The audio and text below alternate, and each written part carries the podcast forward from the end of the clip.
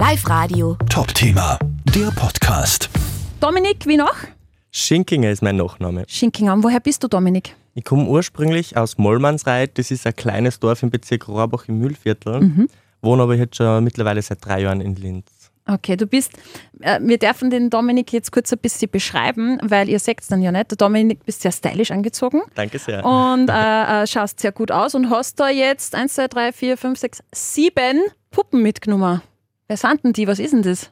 Das sind verschiedenste Barbies aus verschiedenen Zeiten. Die älteste, die ich mit habe, ist aus den Anfang der 80er Jahre und die neueste ist aus 2022.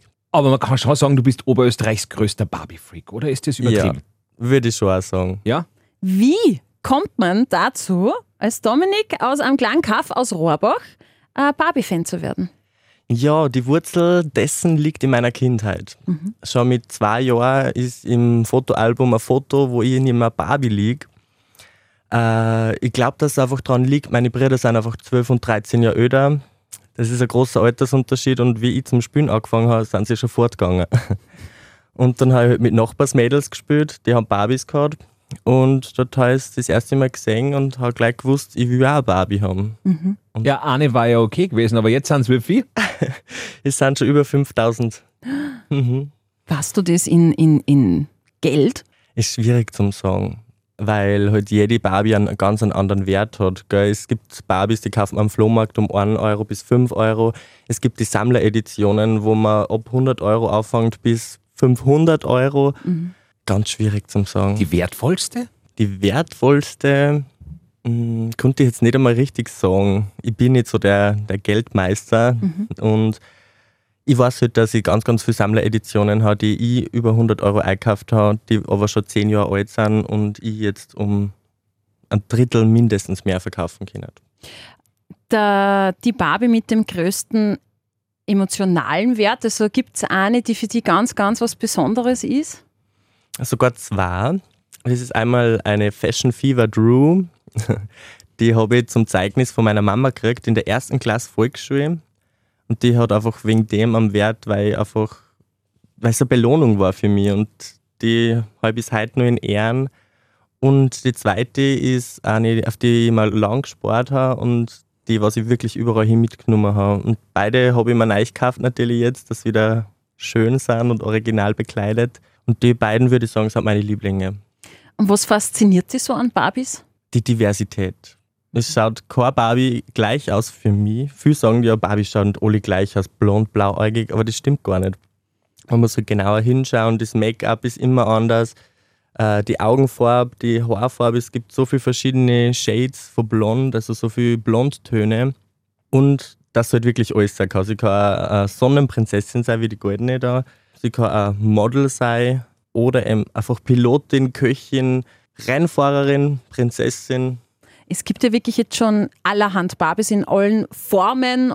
Gott sei Dank in allen Formen, weil der- die Körperform ist ja eigentlich nicht ganz so der Anatomie entsprechend. Ähm, siehst du da einen Trend in Sachen Diversität, aber bei Barbies, dass du sagst, okay, das geht jetzt auch in eine, in eine gesunde Richtung? Auf jeden Fall. Ähm, seit ein paar Jahren gibt es ja die kurvige Barbie, die größere Barbie, die kleinere Barbie. Äh, es gibt auch Barbies mit Hautkrankheiten schon. Vitiligo, glaube ich, sagt man da.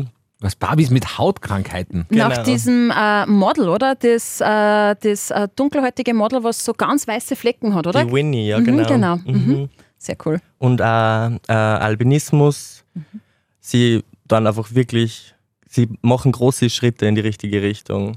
Und deine Barbies sind ja, äh, du bist ja, muss man schon sagen, jetzt äh, eine oberösterreichische Berühmtheit, weil man kennt die schon, wenn man jetzt googelt, Barbie-Fan Oberösterreich stoßt man auf dich, ja.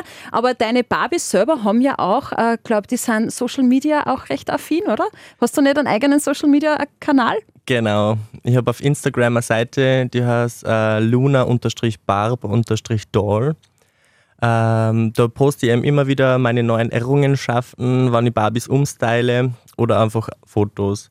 In letzter Zeit leider nicht so viel, weil ich im Studium ganz, ganz gefordert bin.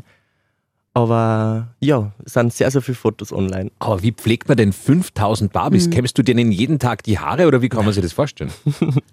Es ist einfach die Arbeit, wann ich es kaufe, wann ich Secondhand kaufe. Das waschen, die Frisur machen, Kleidung, die passt, dazu suchen oder die Originalkleidung nachkaufen. Und dann stelle ich in den Glaskasten und- hoffe, dass es lang schön bleibt. Aber Staubwedel musst du schon ab und zu mal.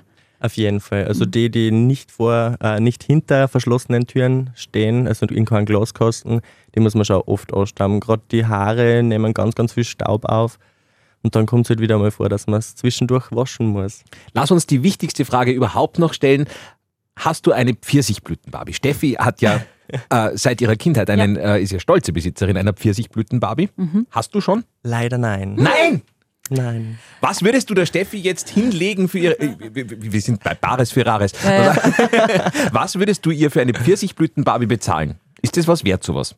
Sie ist schon was wert. Ich meine, kommt ganz drauf an, wie der Zustand ist, wie die Haare sind, ob es geschnitten sind oder nicht, ob das Kleid ausgefranst ist, weil das hat ja sehr äh, feinen Stoff. Ganz fein, ja, ganz ein feiner Tüll ist das mit so einem äh, äh, überdimensionierten Schal, den man dann so drüber werfen kann, ja. Genau. Ja, ich traue mir jetzt einfach nichts sagen. Ich gab es aber auch nicht her. Das ist so ein emotionaler Wert. Ich muss die Geschichte ganz kurz erzählen. Ich habe es als Kind nie bekommen. Ich habe mir es immer gewünscht. Und ich habe das einmal vor ein paar Jahren im Radio erzählt, dass ich mir immer die Pfirsichblüten-Barbie gewünscht habe. Und dann, einen Monat drauf, äh, habe ich ein Paket bekommen von einer lieben Hörerin von uns, die gesagt hat, hey, ich habe die im Keller gehabt und sie verstaubt nur, ich schenke sie dir, weil ich habe gehört, die ist dir wichtig. Und seitdem habe ich die Pfirsichblüten-Barbie zu Hause von unserer Hörerin. Und meine Tochter darf ab und zu ein bisschen spielen damit. Okay. Na, vielleicht gibt es ja noch einen Live-Radio-Hörer da draußen, der jetzt an dieser Stelle sagt: Ach, die Pfirsichblüten-Barbie, die müsste dringend weiter. Der Dominik hätte, glaube ich, ein gutes Platzal für sie. Ich würde mich sehr freuen. Top-Thema, der Podcast.